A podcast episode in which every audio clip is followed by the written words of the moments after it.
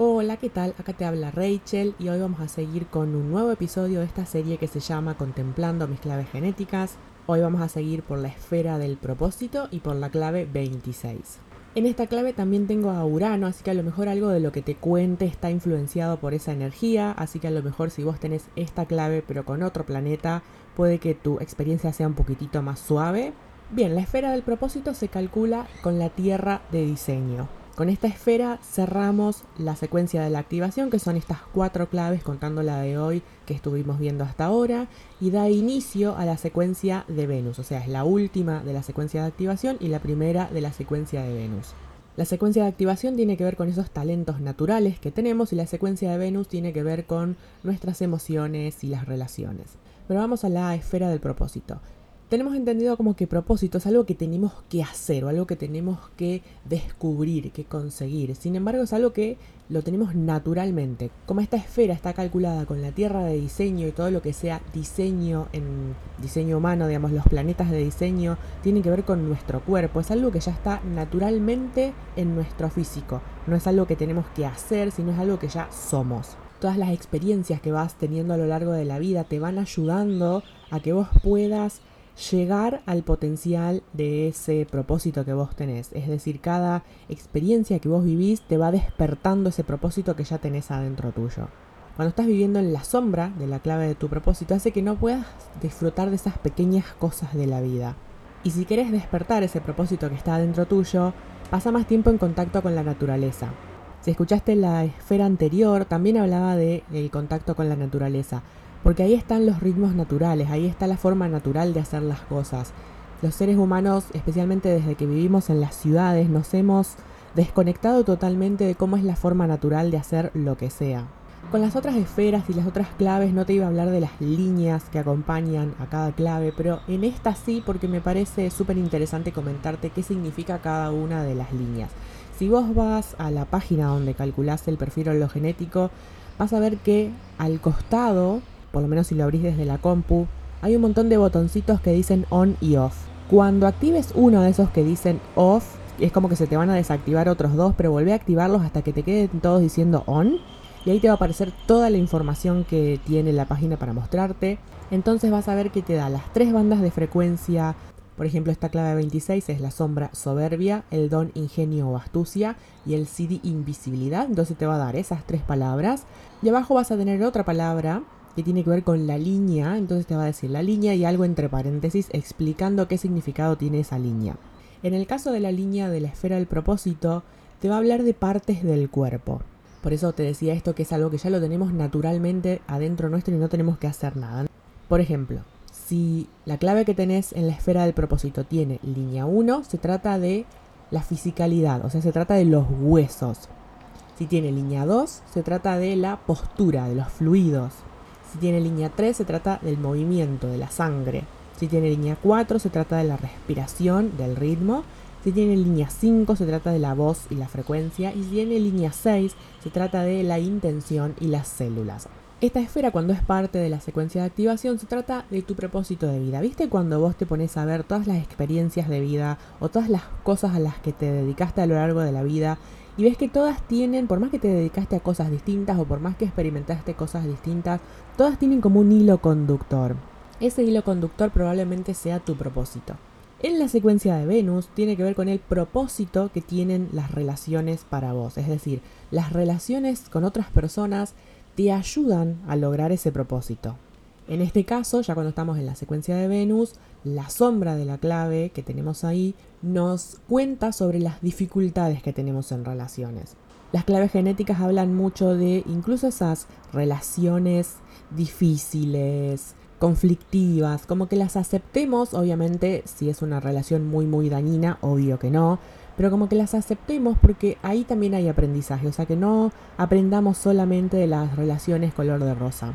Ahora bien, vamos a la clave genética 26. Esta energía me encanta, como te decía, la sombra es soberbia, el don ingenio o astucia y el CD invisibilidad. Esta clave está en el centro del ego, en el body graph. Todo lo que tenga que ver con el centro del ego tiene que ver con los recursos de la tribu, tiene que ver con la fuerza de voluntad para conseguir aquello que queremos y tiene que ver con descansar. Cuando hablamos de, no sé, conseguir algo, cuando hablamos de lograr algo, lo primero que se nos viene a la mente es que si no nos movemos, si no salimos a remangarnos y a trabajar de eso, no nos va a llegar. Es como que nada cae del cielo. Sin embargo, la naturaleza es abundante. Los únicos que no somos abundantes somos los seres humanos. Entonces, si estuviéramos sincronizados con sus ritmos, con su manera de trabajar, me gustan unas disciplinas nuevas que se llaman biomímica, que imitan a la naturaleza no solo, por ejemplo, en construcción, en arquitectura, en diseño, sino incluso hasta en economía. Entonces es fabuloso cómo la naturaleza ya tiene las respuestas. Por ejemplo, la naturaleza no genera desechos y los seres humanos sí. Entonces, ¿cómo podemos imitar a la naturaleza para no generar desechos y reutilizar absolutamente todo lo que consumimos? Entonces, si copiáramos a la naturaleza, si fuésemos naturaleza y no estuviésemos desconectados de ella, seríamos abundantes ese miedo y esa mentalidad de escasez que tenemos destruyen ese flujo natural de la vida. Entonces esta clave nos pide que confiemos en que aquello que necesitamos nos va a llegar, lo que implica estar cómodos con la incertidumbre de la vida, algo que nos cuesta muchísimo. Esta clave se trata del arquetipo del vendedor y está diseñada para llamar la atención, o sea, para vender te tenés que poner como centro de la atención, sino como vendés. Pero todo lo que sea el centro del ego lo tenés que hacer con integridad. O sea, esta es una energía tribal, entonces tenés que pensar en el impacto que tenés en los demás. Justamente en el libro de las claves genéticas, cada sombra, don y sí tiene como un subtítulo. Y el don de esta clave se llama marketing del corazón. Algo que me encantó porque yo tengo todo un tema con el marketing. Porque las reglas de marketing son como muy, muy presionadoras, muy impositivas el City de la invisibilidad funciona como si fuese un espejo. El espejo en sí no se ve, pero refleja todo lo que pasa alrededor. Entonces es como que se camufla con el entorno. Y también es el arquetipo de los dioses bromistas como Loki o el coyote americano. Entonces esto nos enseña que podemos, reírnos y tomarnos la vida menos en serio. Entonces vamos a mi interpretación de esta clave. Como te decía, esto de estar conectados con la naturaleza nos podría enseñar a cómo ser abundantes, y cuando leí el significado tanto de esta clave como de la clave 45, me acordé de que en 2021 hice un episodio en el que me puse a filosofar sobre cómo habría sido la vida antes de que se cree el dinero. Y de si realmente podemos vivir de aquello que nos gusta. Porque es como que muchas veces pensamos que, bueno, para hacer plata tengo que tener un trabajo que no me gusta, pero si me dedico a lo que me gusta probablemente me muera de hambre. Entonces te voy a dejar en la descripción del episodio el link a ese episodio, que es el número 24, por si te interesa ir a curiosear. Lo que disparó, digamos, la temática de ese episodio fue una frase del libro de Sergio Fernández, Vivir con Abundancia, que decía, la naturaleza no conoce el concepto de esfuerzo. Otra cosa interesante de esta puerta, y esto lo dice el diseño humano, es que te cuenta la historia según lo que te quiere vender. Esto de la licencia poética es como no sé si viste la serie The Witcher. Hay un personaje que para mí representa 100% esta energía que es Jaskier. Si no la viste te la cuento. Gerald of Rivia es un brujo y Jaskier es un bardo. Entonces unos elfos los capturaron y los estaban por matar. Geralt es como que negoció para que los suelten y bueno, cuando los sueltan dice Jaskier que él como que respeta muchísimo al líder de los elfos y ahí saca su laúd y se pone a cantar la historia de lo que sucedió, pero no lo contó textualmente como sucedió, sino que empezó a inventar algunas cosas. Entonces Geralt se enoja y le dice, pero ¿dónde está el respeto que vos decías que tenías por esta gente? Y Jaskier le dice, el respeto nunca creó historia. Entonces eso es la puerta 26 en acción. La historia que contaba Jaskier lo beneficiaba a Geralt y era como promoción, o sea, él en la canción decía que Geralt había vencido al elfo y que le había salvado la vida y en realidad no, había estado atado de pies y manos, amordazado. Pero bueno, era una manera de hacerle propaganda a Geralt para que tenga más clientes para matar monstruos. Entonces eso es algo muy puerta 26. Te va a contar lo que quiere. En realidad es una mentira blanca, no es que está mintiendo. Te va a contar lo que quiere para poder venderte lo que te quiere vender. Es un poco como tomarse la vida con humor, o sea, es como que la persona con clave 26 se toma todo con soda. No sigue esas reglas sociales o lo que se supone que queda bien o que suena bien o que está bien visto. Por eso, para mí, el humor es algo esencial. Yo no entiendo esa gente que no se ríe nunca o que nunca hace un chiste. Y acá llega la parte que yo te contaba al principio que tengo Urano, porque puede que tenga que ver más con Urano que con la clave 26 en sí. Y ya que estamos hablando del humor, tengo un sentido del humor muy particular. Muchas veces me pasa, es como muy espontáneo, es como que sale así en el momento. O sea, yo veo algo o escucho algo y ahí automáticamente se me ocurre algo para decir. Entonces, como es así súper espontáneo, que no te lo esperás, muchas veces he hecho, no intencionalmente, pero he hecho ahogar a la gente con lo que estaba tomando o atragantarse con lo que estaba comiendo. Es algo típico de cuando yo hago un chiste porque es súper inesperado, entonces no te imaginas que se viene el chiste y bueno, estás comiendo, estás tomando algo y te atoras. También, digamos, cuando siento ganas de reírme, es como que si no me río, siento que me explotan los huesos de la cara. O por ahí, si estoy en una situación como muy seria, hablando de un tema muy serio, es como que empiezo a sentir una presión adentro. Y es como que me tengo que salir por la tangente y hacer un comentario que nada que ver para aliviar esa presión. Pero bueno, eso me suena más a Urano. Otras veces también me pasa de estar enojada con alguien. Y como a mí por ahí decir las cosas realmente como son me cuestan. Yo uso muchas metáforas para expresarme. Es como que por ahí, no sé, hago un comentario ácido para demostrarle a la otra persona que estoy enojado, para comparar, digamos, cómo me sentí con lo que me hizo y resulta algo divertido, entonces la otra persona a la que yo estoy, no sé, retando, se empieza a reír y es como que me da bronca porque yo quiero, quiero demostrarle que estoy enojada, no que contarle un chiste y que se ría. Entonces es como que, entre comillas, pierdo autoridad ante esa persona porque se empieza a reír. Después con esto, ya que esta clave es como que no se, no se preocupa mucho por lo que queda bien y por lo que es bien visto. Una vez conté una anécdota que fue una de las primeras publicaciones en el blog que hice en un velorio. Primero yo tengo un concepto de la muerte como muy especial. A ver, todos nos vamos a morir, en algún momento nos va a tocar. Es como que no entiendo esa gente que dice, uy, qué cagada, se murió esta persona. Es como, a ver, a todos, tarde o temprano nos va a tocar. Entonces amiguemos no con la idea de la muerte.